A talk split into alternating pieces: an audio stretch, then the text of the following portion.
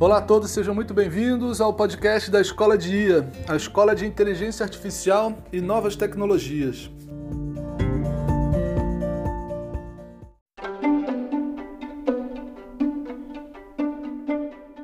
O nosso propósito se resume a uma frase: inteligência artificial para todos.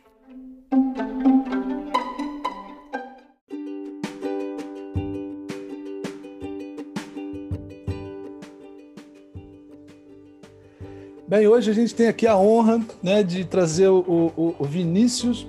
Vinícius é um PhD em Ciência da Computação, né, que é um, um título assim super bacana, né, super importante. É, cara, te agradeço muito aí seu tempo, a sua disponibilidade de a gente gravar esse, esse podcast. Se a gente pudesse começar, Vinícius, você contando um pouquinho da sua história profissional, cara, por gentileza. Legal. Bom, Marcelo, obrigado pelo convite. É um prazer estar aqui falando com você, falando com a comunidade. Vamos lá. Bom, eu vou, vou tentar ser bastante objetivo, tá? Eu comecei minha carreira profissional já faz um tempinho, 99, né? então não sou tão novinho assim. Mas eu sou do interior de São Paulo, então comecei minha carreira ainda na área de informática, não, não era nem computação. É, e ali eu gostei muito, fui evoluindo, fiz minha graduação em engenharia da computação. É, depois da graduação, de um pouco de experiências em algumas empresas do interior e uma segunda empresa que eu tive primeiro contato numa grande empresa, que era na época do grupo Bradesco, a Scopus, que cuidava de toda a parte de tecnologia do Bradesco, que posteriormente foi vendida para a IBM eu senti a necessidade de me, é, de me especializar mais em uma área específica e eu gostava muito, né? Eu gostei muito da, do pouco que eu tive contato com inteligência artificial e um pouco de robótica na graduação. Então foi no momento que eu busquei é, fazer o meu mestrado. Isso foi em 2009. 2009 eu me mudei para também para o interior de São Paulo, uma cidade chamada São Carlos, para fazer a minha o meu mestrado. E minha, minha pretensão era fazer o mestrado, voltar para o mundo corporativo, né, para o mercado de trabalho, mas surgiu uma oportunidade de continuar num projeto de pesquisa envolvendo um, um time europeu de pesquisa, que para mim era, foi uma oportunidade única, assim, nunca tinha tido oportunidade de sair do Brasil e etc. Então, acabei emendando o, o doutorado, né, o PhD.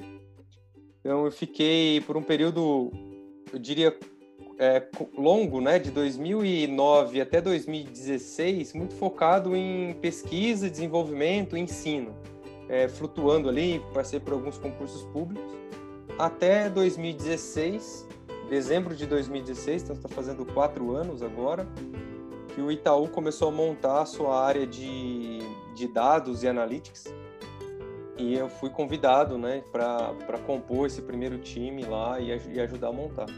E estou no Itaú desde então, desde 2016 estou no Itaú, uma empresa que eu gosto muito de trabalhar, que evoluiu muito. E concomitantemente ao meu trabalho no Itaú, eu também dou aulas no, numa faculdade em São Paulo, que é a FIAP. Esse, eu gosto muito do, do mundo acadêmico, né? Então é uma oportunidade de continuar ali. É, aprendo muito mais do que ensino, então gosto muito de, de participar e também participando da comunidade, como aqui o podcast que a gente está gravando. Eu faço parte do, da comunidade do Google Developer Expert em, em Machine Learning e outras comunidades que, que para mim é acrescenta muito no dia a dia, muito muito legal. Esse é, legal, esse é um resumo. Que bacana. É, cara, aproveitando um pouco que você está hoje né, no, no Itaú, é, que cases assim, cara, excepcionais você você poderia citar para gente de uso né, da IA no mundo financeiro, cara? Coisas realmente assim que chamam a atenção. Uma boa pergunta. Eu acho que o, o, mercado financeiro, né, principalmente instituições mais tradicionais que já estão no mercado há algumas décadas, né, modelagem, né, principalmente a modelagem de crédito e etc, isso já é feito há bastante tempo e ela vem sendo modernizada com os novos algoritmos que, que vão surgindo. É, e vem surgindo também outras aplicações, principalmente voltado para atendimento, voltado para automações, né? Todo back-office, como que eu deixo muito mais eficiente e, e aplicações também que ajudam no dia a dia das, das pessoas. Eu, eu costumo falar bastante, sempre que eu converso do tema, que eu acredito bastante na, na inteligência artificial para é, impulsionar o nosso trabalho, né? não para nos substituir, mas para impulsionar. Então, tem muitas aplicações voltadas para é, ajudar quem faz o atendimento, né? Porque é difícil das pessoas terem colher muitas informações e processar toda aquela informação. Então vem uma IA ali que te ajuda a, a trazer as melhores informações. Tem bastante aplicações, mesmo nas agências, de, de ajudar o fluxo de pessoas, de ajudar a aprovisionar quanto de dinheiro eu preciso ter no caixa eletrônico para atender a demanda, nem para faltar, nem para sobrar, porque isso é importante tanto para o lado de experiência do cliente quanto para o lado é, de eficiência né, da empresa. Mas se eu fosse destacar uma, é, e aí muito nessa temática ainda, e, e é um, algo que está muito em voga hoje no mundo no mercado financeiro, é a parte de investimento, né? Acho que nunca se teve tantos brasileiros investindo, né? Por mais que a gente tenha passado por alguns períodos financeiros complicados no Brasil, a gente tem criado uma maturidade maior é, financeira, né? E as pessoas têm é, compreendido mais como investir, a forma de investir, etc. E, mas a gente sabe que também não é fácil é, fazer investimento. É a gente tem uma carteira, um portfólio muito grande de produtos e tem um portfólio de perfis de pessoas também muito diverso, né? De momentos de vida diferentes. E o, teve um, esse é foi um caso público que o nosso vice-presidente apresentou em uma das últimas APMEX, e foi um, um, sistema que o time de investimento criou, usando uma inteligência artificial, que fazia mais de 200 mil é, simulações de carteiras para um, um cliente específico. Isso em menos de em minutos. Então, é, eu conseguia é, entregar para a pessoa para o consultor de investimento, olha, eu fiz 200 mil é, cenários em cima da, do portfólio aqui amplo que, que se tem e específico para esse perfil de cliente. Então, nunca uma pessoa ia conseguir fazer uma, uma simulação tão abrangente. E olha, desses cenários, desse, esses aqui são lá, os 10, os 15 melhores. Né? E aqui com perfis um pouco diferente, um pouco um é um pouco mais conservador, o outro é um pouco mais arrojado. E aí o, o isso empodera muito o consultor, né, na hora de conversar com, com o cliente, falar, olha, tenho essas opções, já fizemos aqui uma gama grande de cenários, isso aqui é os melhores que eu tenho, vamos, vamos junto agora avaliar qual faz mais sentido para você, para o seu momento. Então, essa é uma aplicação que eu particularmente gosto bastante. Agora, Vinícius, uma curiosidade aí, assim, óbvio você não, não tem que contar segredos aqui, mas que tipo de técnica está por trás, cara, dessa é, dessa escolha, vamos chamar assim, macro? Perfeito. Olha, normalmente se envolve mais de uma técnica é, e depende também da, da aplicação, tá? Porque uma das premissas, independente, acho que esse ano está é, tá entrando a LGPD né, no, é, no nosso dia a dia, né? Uma, uma regulamentação importante que tem que ser seguida. Mas independente da LGPD, a gente tem uma, uma cultura bastante forte com a transparência. Então, o cliente, nesse, nesse exemplo específico, ele quer saber é, o porquê né, daquele, daquela recomendação para ele ter certeza que a recomendação ela realmente foi feita pensando no melhor para aquele cliente. Mas pensando em outros casos, então vamos pegar um caso específico só para a gente fazer um, um, paralelo aqui, tá? E se eu começar a sair muito pela tangente, você me, me chama de volta aqui na conversa, tá? Às vezes eu começo a falar e não paro. Mas vamos pegar uma aplicação de automação no, num back-office, tá? Então você recebe um documento e você quer identificar no documento, por exemplo, o nome de uma da pessoa, o número de um, de, de um determinado documento, por exemplo, RG, o endereço, então você quer fazer uma coleta mais automatizada para de, de, dados de um, do, de um, de um documento, né, de uma imagem. Então, põe um documento escaneado. É, nesse tipo de aplicação, eu tenho que primeiro usar alguma tecnologia de visão computacional para converter esse, essa imagem em texto e depois algum outro algoritmo ali, ou mais de um, a, a técnica de processamento de linguagem natural, de NLP, para classificar, isso aqui é um nome próprio, isso aqui é um, é um endereço.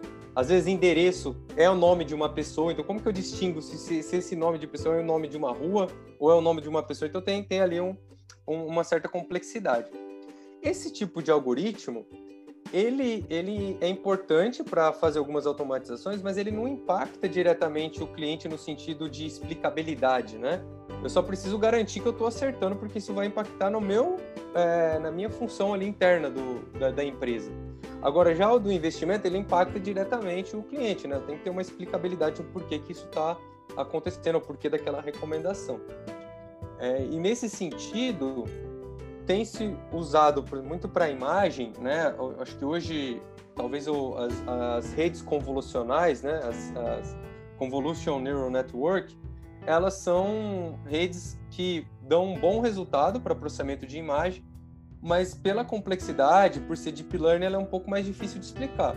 Então, por essa aplicação, igual eu comentei, é, de, por exemplo, detecção de nomes em documentos, etc. Isso pode ser uma aplicação de ser usada porque ela tem bom resultado e não é, é não é necessário uma explicação porque essa explicação não impacta o cliente.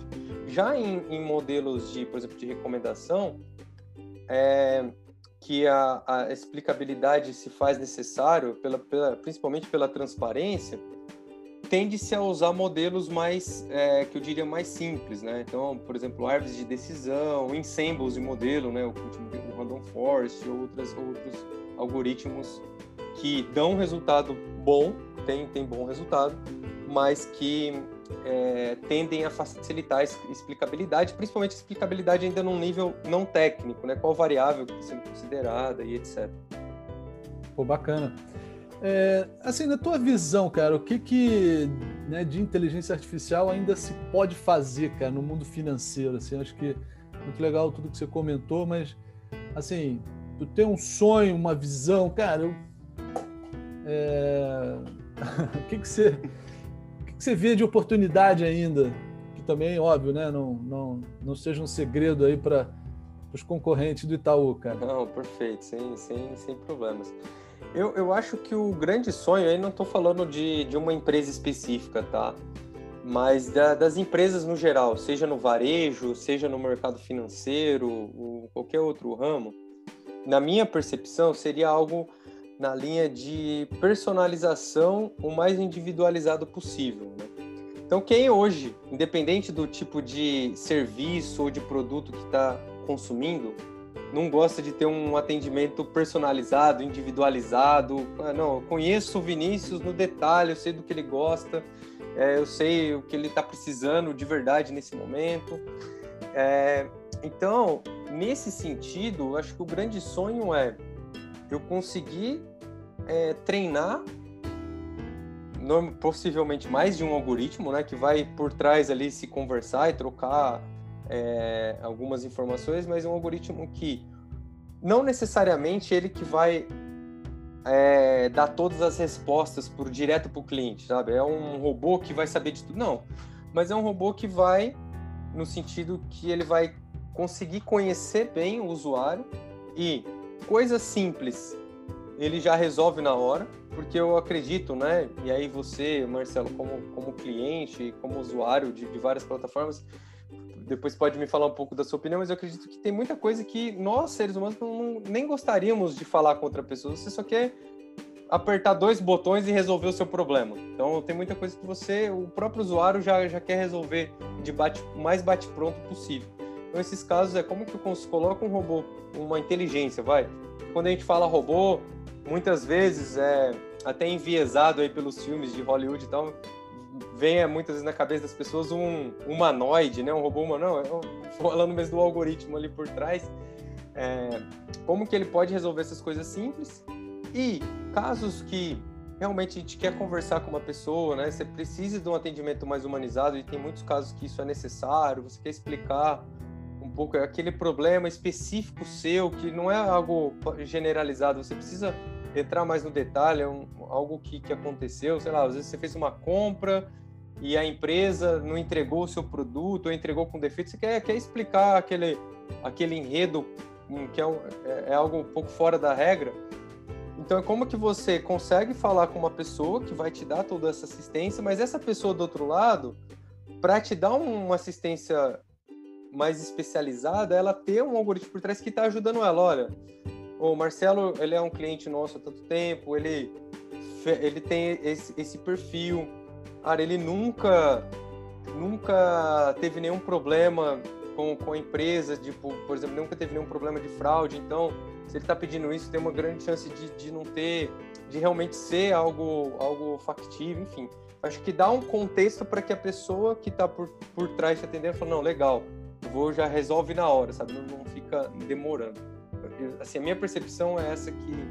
Bacana. Que esse seria o, o, o target aí de, de muitas empresas. Uma outra curiosidade, cara, o, esse atendimento por voz, né? Então, assim, imagina assim, desde ligar, né? Que ligar é até uma coisa já velha, né? Eu ia falar assim, por uma ligação, mas que seja, né? Tem muita gente que, ok, gosta, né? Pessoal mais idoso, ou não, né? Você numa situação muito crítica, você, você quer falar com alguém, mesmo.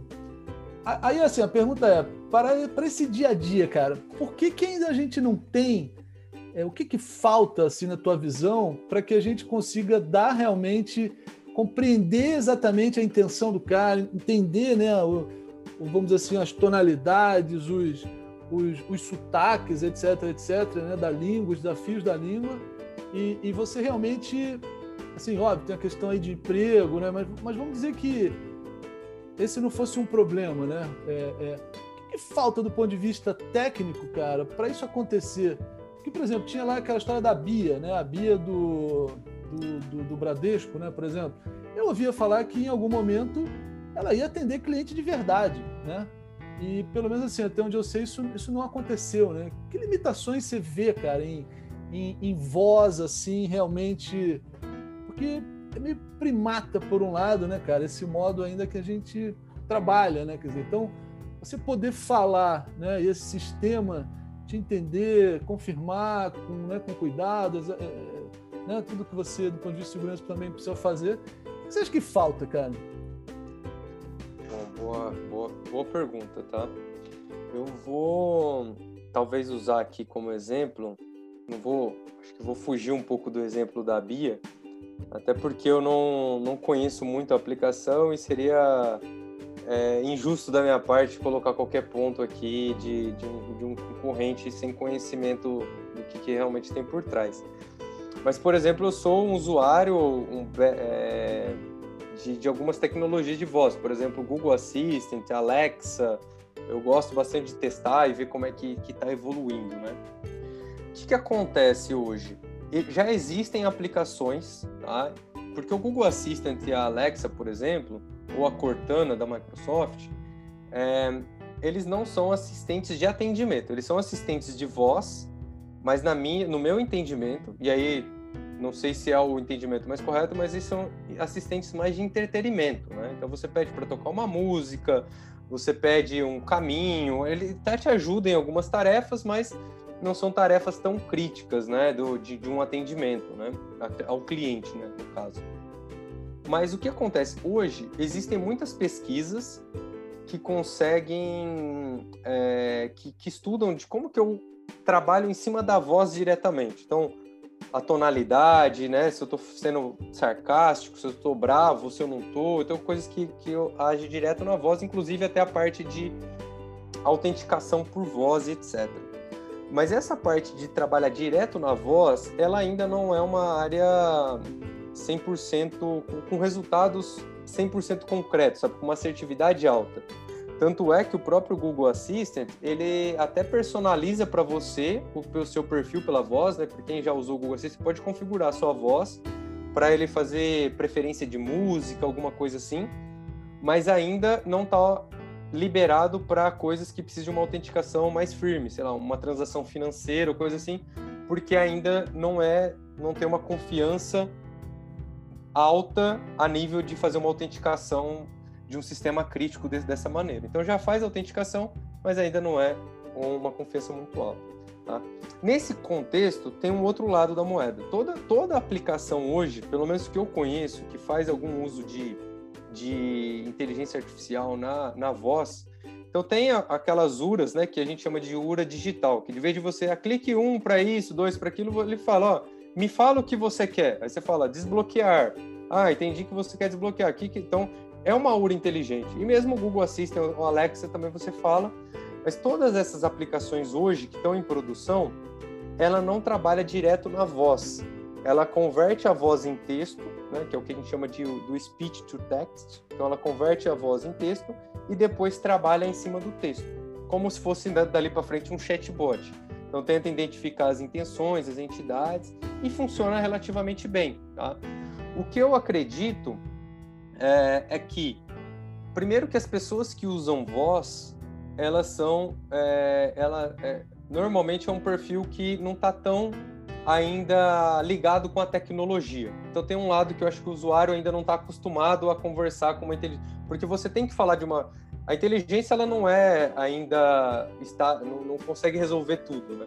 Então se você dependendo da maneira que você fala, você facilita para ela te entender. Dependendo da maneira que você fala, você pode dificultar um pouco. Né? Então um pouco é isso, um pouco é como que a gente as, as, os usuários comecem a entender um pouco melhor as formas que facilitam para a inteligência entender. Mas esse é um ponto que eu não gosto de jogar o ônus do usuário, porque no final é a empresa que tem que se adaptar ao usuário, né? não o usuário à empresa. E as empresas têm evoluído muito. Eu vejo as APIs, mesmo próprio, as, os grandes cloud providers hoje, o Google, a Amazon eh, e o Microsoft, têm APIs muito boas de, de, que já fazem esse speech to text muito melhor do que há um, dois anos atrás mas ainda assim as empresas que querem pegar isso e usar tem que marcar, tem que marcar dado, tem, tem todo um, um entorno importante para que essa tecnologia ela vá aprendendo sobre, sobre o seu o escopo que está sendo falado ali, né? Sobre é, então eu lembro de um caso que até foi público, então eu posso falar e não é não é concorrente, que foi da TIM. Quando a TIM implementou uma das primeiras versões da, da, da central deles inteligente de voz, alguns clientes falavam ah, quanto que é a ligação de TIM para TIM, né? Que é a ligação entre TIM. O modelo TIM para TIM, ele tentava buscar uma palavra mais próxima disso, que era a palavra pratinho, é, o prato pequeno. E aí ele não conseguia entender, porque era algo muito específico do, do daquela, daquele Então você tem que estar tá aprendendo como o usuário fala sobre produtos daquela empresa e retreinando esse modelo. E isso é custoso do ponto de vista de pessoas, né, de marcação de dados e também de treinamento de modelo.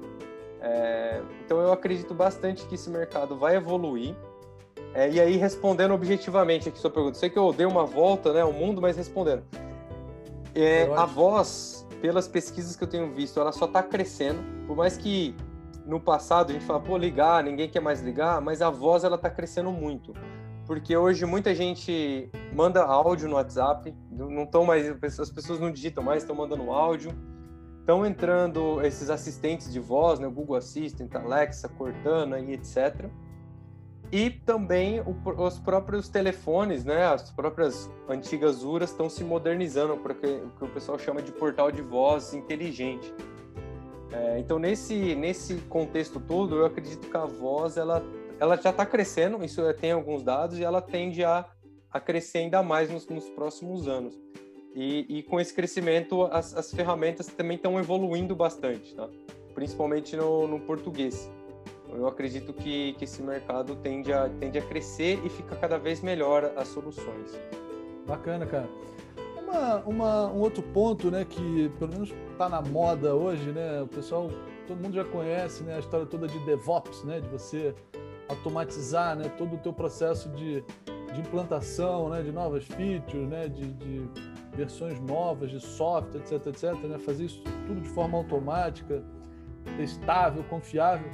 E agora vem o M, MLOps, né, o MLOps, como tem outros nomes também esse negócio, né?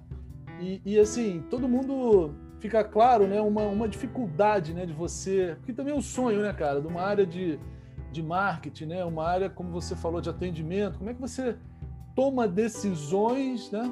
É, é, é, é, real time de uma, uma recomendação ou uma, uma sugestão de, de, de um produto, etc, etc. Né? É, como é que, quais são os desafios, cara, de, de botar esses modelos em produção é, mas não assim, naquele modelo batch, né, que se atualiza tudo, disponibiliza uma base, o sistema vai lá e lê.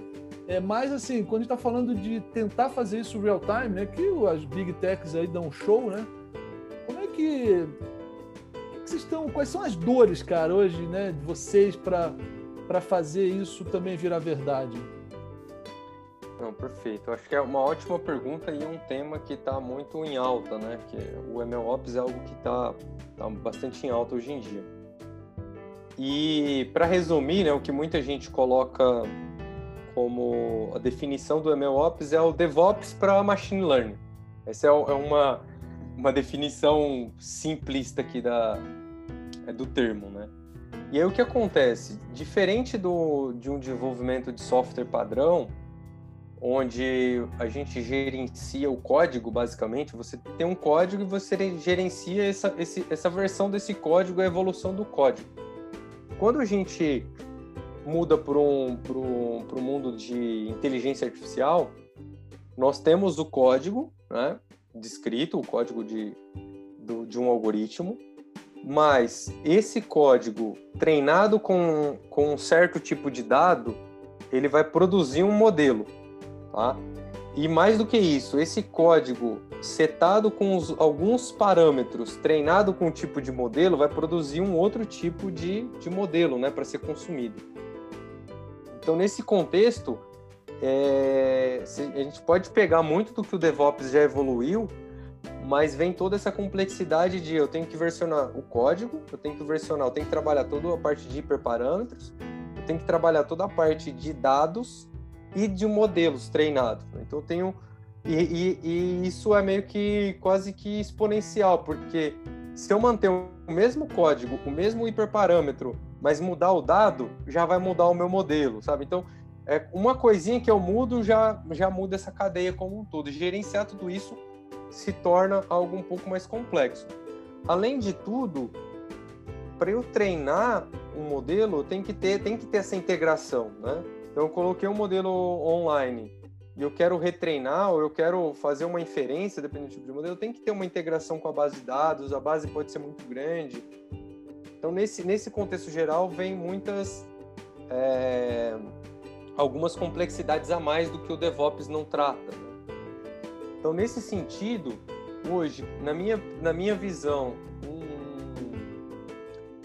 uma dificuldade é fazer o deploy, né? Você pegar, uma vez que eu testei no meu Jupyter Notebook, na minha máquina, com uma base pequena, como que eu coloco isso em produção, tá? integrado com todos os sistemas legados, com as bases de dados, porque em real time isso, isso é um, um, é um desafio, tá? Mas esse desafio, ele no ano de 2020, quando a gente falasse no começo do ano de 2020, esse era um, um dos maiores desafios que, que se falava na literatura, mas os grandes, as big techs aí, então o, o a AWS evoluiu muito uma, uma plataforma que eles chamam de SageMaker, né, que é todo tem todo um fluxo de ML SageMaker Studio. O Google evoluiu muito a plataforma deles, que é o AI Platform, e a Microsoft também, que tem o Azure ML. Então, to, essas três empresas têm uma plataforma ali bastante robusta que ajuda, é, ajudou bastante empresas a evoluir nesse quesito de deploy. Mas ainda assim, para grandes empresas, né, ainda são necessários ter algumas coisas é, customizadas. Por isso que, por exemplo, o próprio Airbnb criou a sua própria plataforma de deploy que chama Big Head, que é eles usaram algumas coisas open source, né? E aí vem bastante uma ferramenta que é o, o TFX ou TFX também do Google que é open source, Kubeflow, Airflow, tem várias ferramentas open source que ajudam também as empresas a criarem seu próprio pipeline de deploy mas isso evoluiu bastante e, a, e ajuda a deployar. Hoje, o maior desafio que as empresas estão tendo, porque uma vez era difícil colocar em produção, agora as empresas estão conseguindo colocar. O maior desafio hoje está sendo agora em monitorar isso. Porque uma, o, o, quando a gente fala de um software padrão, uma vez que você é, testou, se você fez um conjunto de teste bastante abrangente, o que vai acontecer na ponta, em produção, não tende a variar muito, né? Talvez o, usuário pode achar um bug que não foi testado, mas o que foi testado, o comportamento é o mesmo. Quando a gente fala de inteligência artificial, não é verdade, porque você tem um conjunto de dados de treino mas o usuário ele pode chegar a uma coisa totalmente diferente. E aí você não sabe o comportamento daquele modelo, se ele está acertando. Porque chegou algo totalmente diferente, ele está acertando outro. Você tem que monitorar em real time também. E se a IA não conseguiu acertar, ela não vai conseguir se autocorrigir também. Então, senão ela já se já acertava, que é um. É, para mim é um. Quando eu escuto falar isso, até dói um pouco aqui no coração. Às vezes você escuta as pessoas falando, não, a IA ela aprende sozinha, põe ela lá que ela vai aprender sozinha. Não. É, é um conceito que foi deturpado aí ao longo do tempo. Não é bem assim, né? Ela, obviamente, em tempo de treinamento, ajusta os parâmetros, mas esse conceito foi, foi bastante deturpado. Então, hoje eu acho que o maior desafio, ainda de algumas empresas, é colocar em produção, mas já tem muitas ferramentas que ajudam. Mas o desafio hoje é gerenciar versões e monitorar isso em tempo real, tá? para garantir que a, o propósito que foi criado está tá sendo aplicado lá na ponta. Interessante, cara. A gente você falou bastante, né, do uso da voz, né, o, o, o assim os avanços, né, etc, etc. Quando a gente está falando também de imagens, né? Então, é, exemplos bobos, né, cara? Você, qualquer pessoa vai trabalhar, esqueceu, esqueceu o crachá, né? Putz, vou ter que ir lá para fila para dizer que, olha, né, para me dar um outro crachá, etc, etc. Puxa, eu não, não uso a, a imagem da pessoa, né, para validar isso. E, e, aí, óbvio, assim, eu sei que a gente tem, né, fintechs que começam a, a inclusive também trazer isso para, por exemplo, você aprovar um pagamento, né? Você em vez de botar uma senha, pô, te filma, né? Ou liga a câmera ali, pô, você, você vai.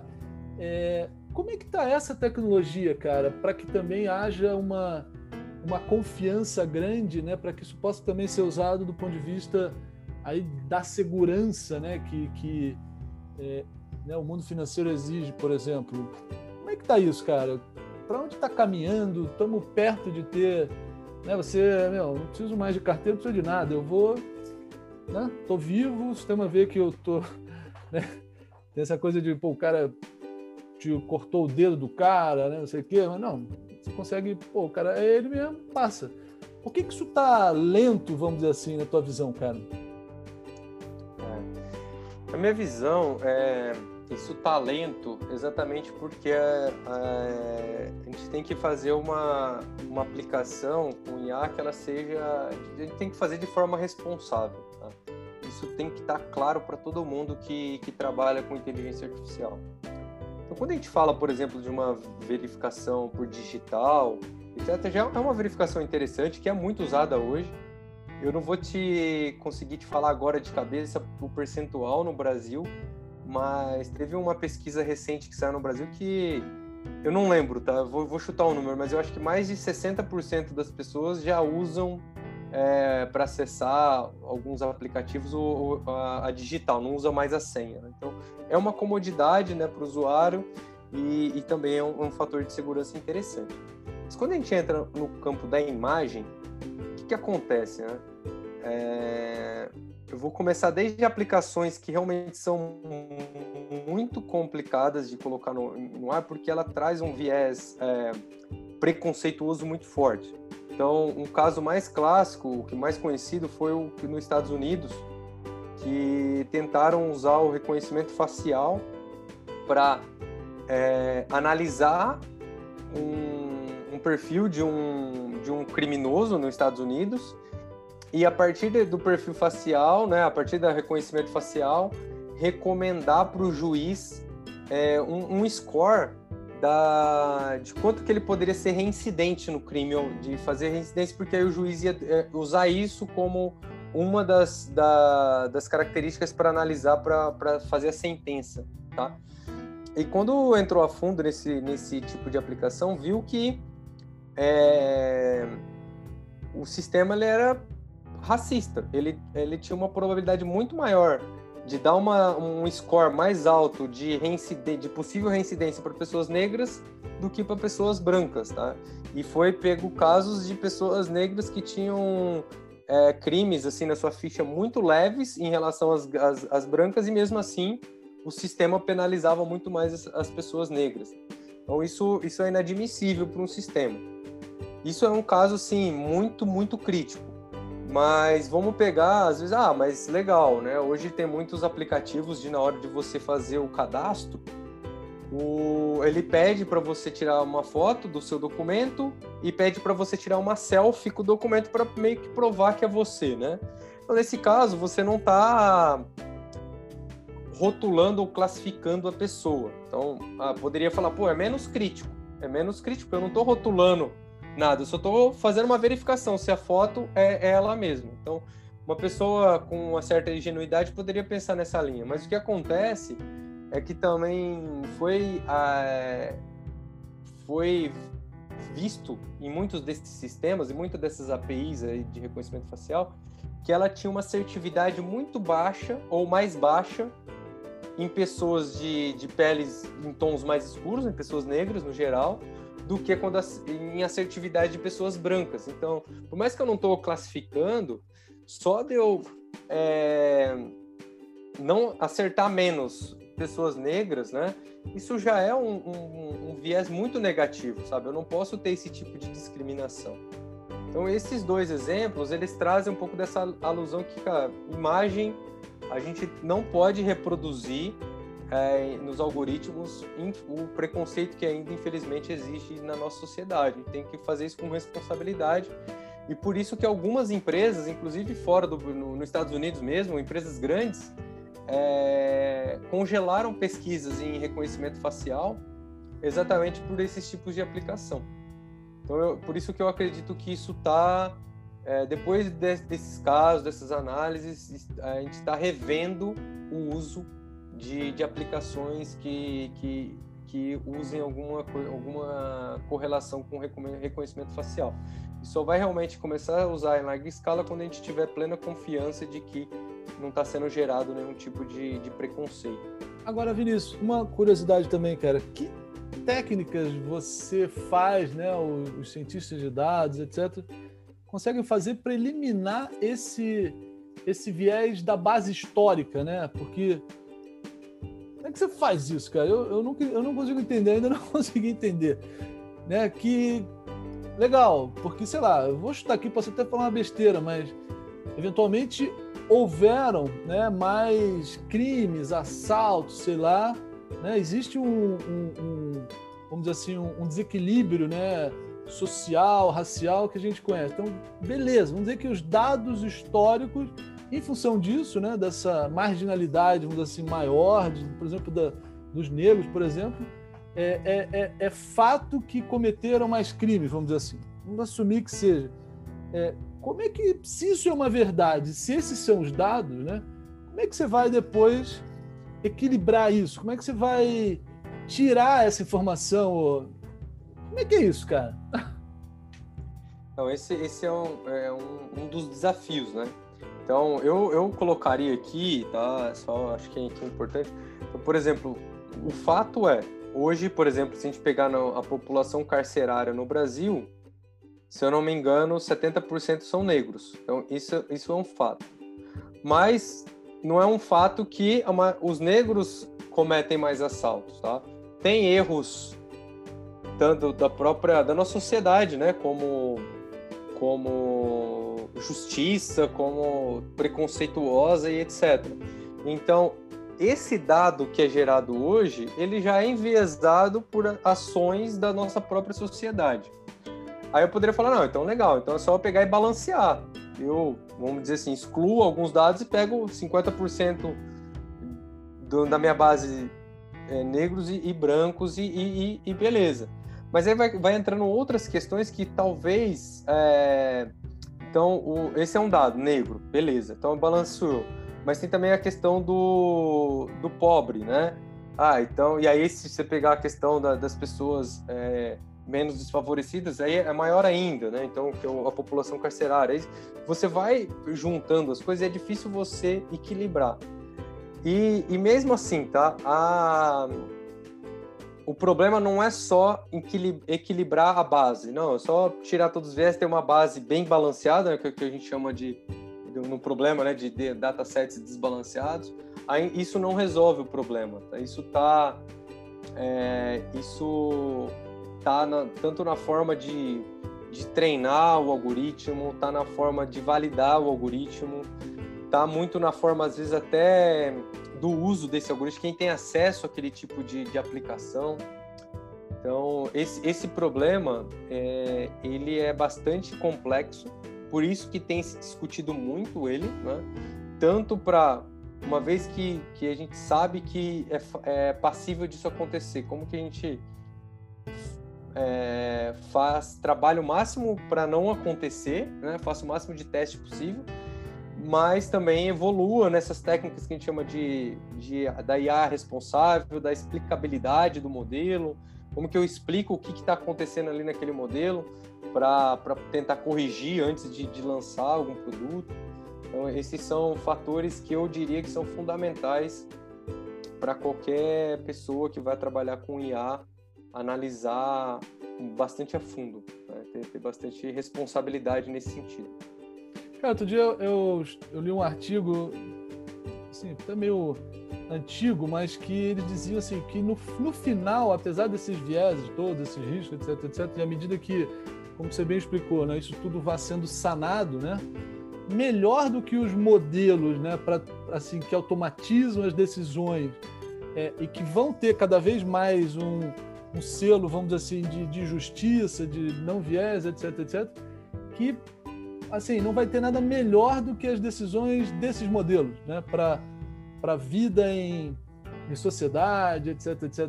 Você compartilha disso, cara? Você acha que isso é um é por aí? É, eu particularmente não compartilho muito dessa dessa afirmativa, tá? É, eu, eu acredito que é possível sim evoluirmos com os desenvolvimentos de modelos e cada vez mais entender melhor o que está acontecendo e melhorar mas pensando no futuro da sociedade, pensando numa sociedade melhor, mais justa, temos que evoluir como ser humano, sabe? Não podemos jogar responsabilidade na, na inteligência artificial. Temos que trazer a responsabilidade para nós, como pessoas, como pessoas desse meio que vivemos, porque nós que também desenvolvemos os modelos, né? por mais que eles são treinados com dados, é, nós que desenvolvemos, nós que usamos, então, eu acredito muito que se nós quisermos ter uma sociedade evoluída, não podemos colocar responsabilidade nos modelos. Temos que trazer responsabilidade para nós, seres humanos, e conforme nós evoluirmos como pessoas, como sociedade, a tecnologia vai evoluir também naturalmente e, e as aplicações também. Essa é a minha opinião. Não, fantástico. O, uma outra, um outro ponto, cara, você, você tinha comentado da LGPD, né? Outro dia eu estava até vendo aqui que é o artigo 20, né? Que define lá que todas as decisões automatizadas, né, etc, etc, precisam agora ser explicadas né, para o consumidor. Então, é, um caso de fraude, um caso de, de uma oferta de produto, uma oferta de uma campanha, um, um, a negação né, de, um, de um, um crédito, etc, etc. É, que você vê isso acontecendo, cara? Porque acho que não. Eu não sei, eu, eu não vi notícia assim de pessoas que começaram a, a, a, fazer uso da lei, né? No sentido de, pô, pera lá, meu, esse anúncio aqui. Não, eu. Por que, por que, que vocês estão me oferecendo isso, né? O, e o mais grave, óbvio, são os modelos de risco, né? Assim. É, tem um segredo ali também comercial, né? A própria lei fala disso, né? Então você tem que abrir, mas ao mesmo tempo respeitando os, o, né, a sua inteligência comercial, vamos chamar. É, como é que vai ser isso, cara? Tem muita caixa preta também aí no. Né, ainda tem muito modelo né, com as redes neurais e tal, que são inexplicáveis, são muito, muito. Assim, acurácia lá em cima, mas ninguém explica, a gente vai ter que reescrever isso tudo, cara. Olha, eu, eu acredito que não, que não vai ser necessário reescrever tudo, tá? É, obviamente que uma, alguma coisa, alguma lei regula, regulatória, é, tudo que muda o nosso dia a dia, é, toda mudança, isso é escrito não só na área de IA, né? Isso é na, na, nós como seres humanos a gente se incomoda um pouco com, com a mudança, né? Quando muda ali o, o nosso dia a dia. Mas eu particularmente eu acho que a lei, né, a lei, a LGPD ou a GDPR, né, que já foi implantada na Europa e tal, ela vem para beneficiar, tá? Tanto, ah, principalmente o, as pessoas, né? É, eu, eu, acho que é uma lei importante, uma vez que o dado, ele, principalmente para grandes empresas aí que a gente vê recentemente, né? O próprio Facebook está tá sendo processado no, no, nos Estados Unidos e etc. E, e aí eu vejo também grandes empresas da China que detêm ali uma concentração grande de dados, eu acho que é importante ter uma lei que regulamenta o uso de, dos dados do, dos usuários. Tá? E uma lei que não, não obriga, obriga todo mundo a ficar pedindo explicação, mas que ela respalda o usuário. Então, se você se sentir lesado, porque eu acho que muitas vezes você vai entender, não, olha, é, isso aqui foi bloqueado e etc. E você dado aquela, aquele cenário, vai entender. Então você não é obrigado a todo a tudo que acontecer, você pedir uma explicação. Mas a lei resguarda de que se o usuário se sentir lesado de alguma maneira ou se sentir que, que precisa de mais explicação, ele tem esse direito. Tá? Então a, a, ideia principal é dar os direitos para as pessoas, que eu, que eu concordo, tá? principalmente para aplicações críticas. Né? É importante para o usuário saber que tipo de dado que está sendo coletado dele, é, para que esse dado está sendo usado e uma vez que, que você tenha decisões tomadas por inteligência artificial, a empresa que criou essa, essa, essa aplicação, até para pre, prever todas essas questões que a gente discutiu aqui, né, de você criar algum algoritmo que tem algum viés negativo, seja racista, seja homofóbico, seja sexista, enfim, qualquer, qualquer viés é, que, que não seja positivo, a empresa tem que já conseguir explicar para melhorar.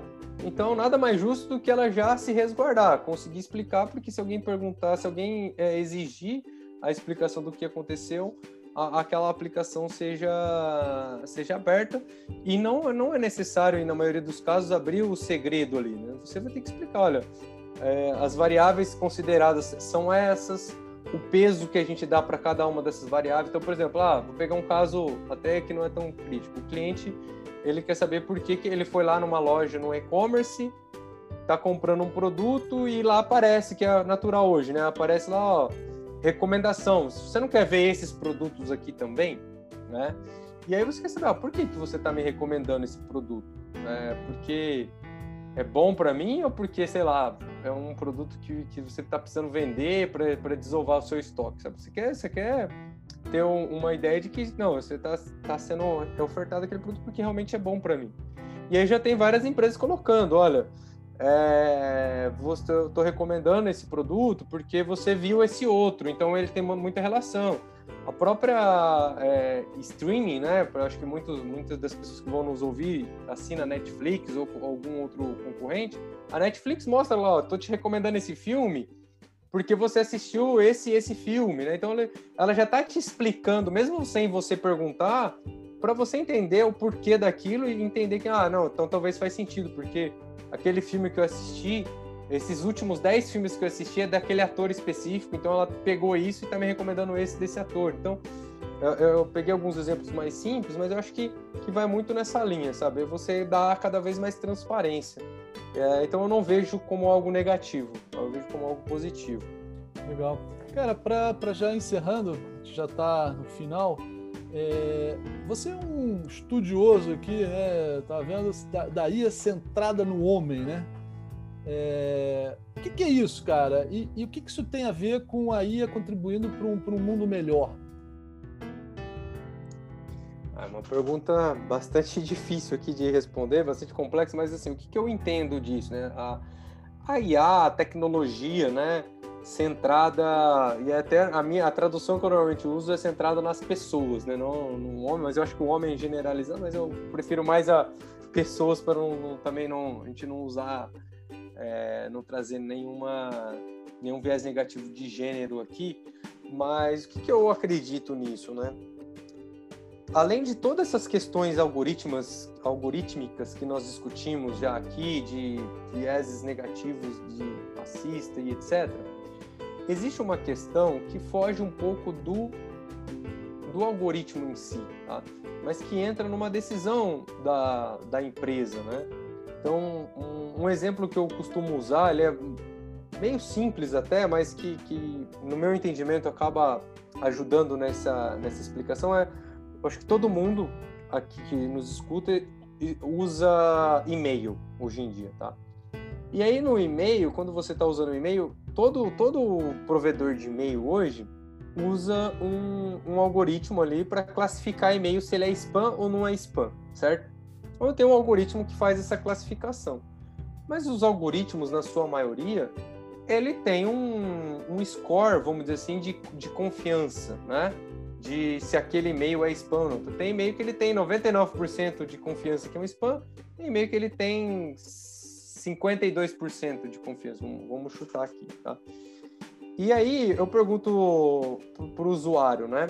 O que, que, então esse, esse tipo de, de aplicação que a gente chama que é binária é spam ou não é spam? Só tem duas, duas possibilidades aqui, né? Spam ou não é spam?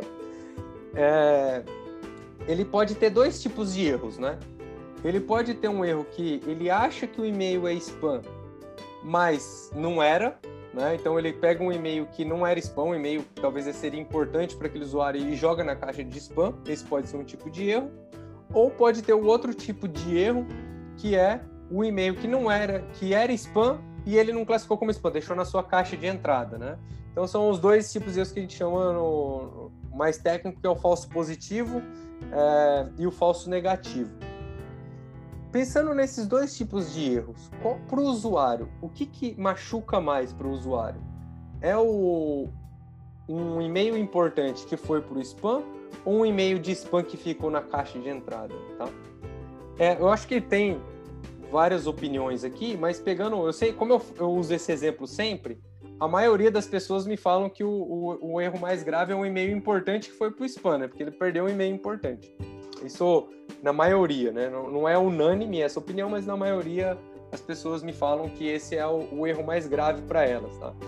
Então, nesse sentido, o, a pessoa que está criando essa aplicação, fora o algoritmo que classifica o spam, ela pode calibrar esse intervalo de confiança. Então, por exemplo, pô, como que para o meu usuário é mais crítico um e-mail que vai para o spam e não, eu errar nesse ponto, eu, vou, eu só vou mandar um e-mail para o spam se eu tiver, sei lá, 90% de, de certeza.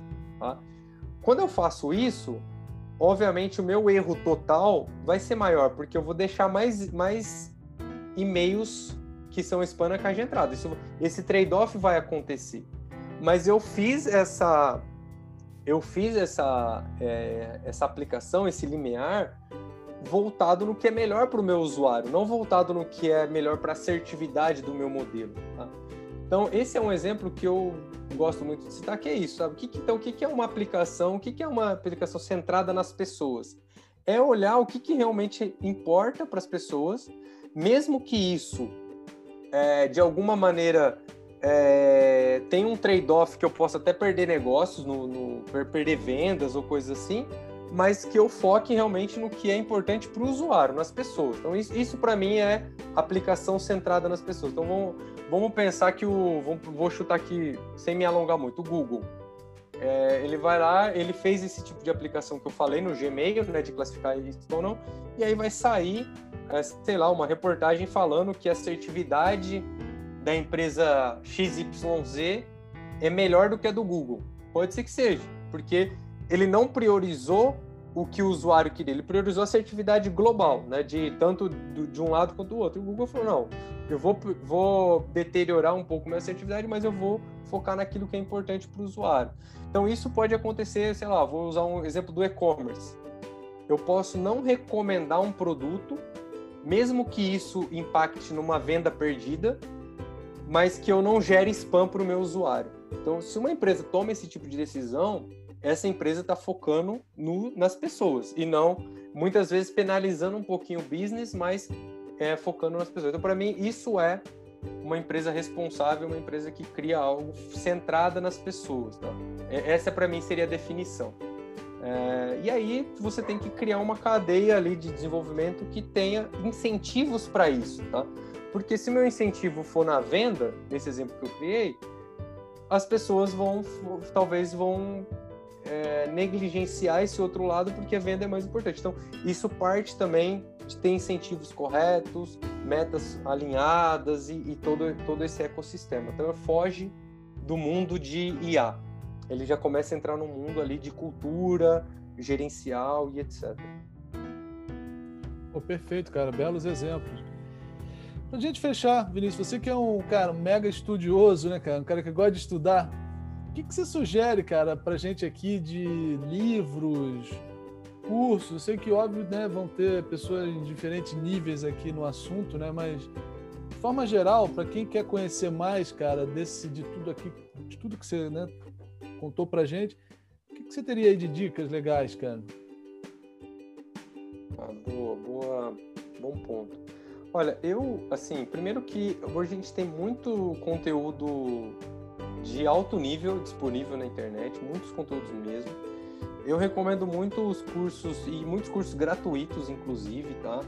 Então, o Coursera tem muitos cursos que são gratuitos, principalmente se você não for pegar certificado, mas se o conhecimento, que é o que é importante, o Coursera é muito, muito legal o curso.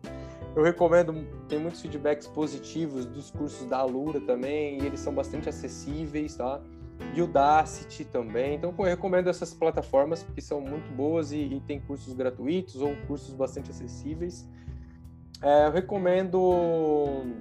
Tem alguns canais no YouTube, principalmente aqui de brasileiros, né, que eu conheço. Então, tem um, um canal que chama é, IA Livre, IA, se eu não me engano é IA Livre mesmo, que é do Brasil, é o pessoal aqui da, da comunidade que cria é, cursos né, de inteligência artificial de, de forma gratuita.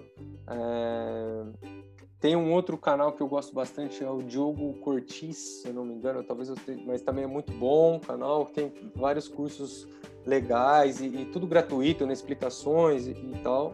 Então, é, são, são alguns dos, dos é, de alguns canais, a Escola Livre de AI, desculpa, falei, falei errado o nome, não é AI Livre, é Escola Livre de AI. Então, então tem bastante é, recomendação de canais e, e cursos é, que, eu, que, eu, que eu gosto bastante, tá? São, são bem positivos, muitos gratuitos, né? Muito pensando aqui em, em compartilhar conhecimento com a comunidade.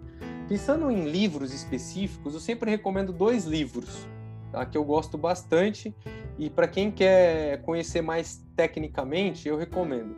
Um, infelizmente, ele não tem a versão em português, só tem em inglês, que chama Introduction to Statistical Learning. Tá?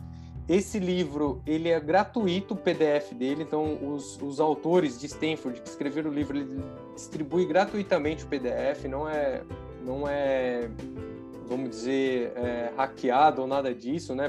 Pirata, não, é gratuito mesmo.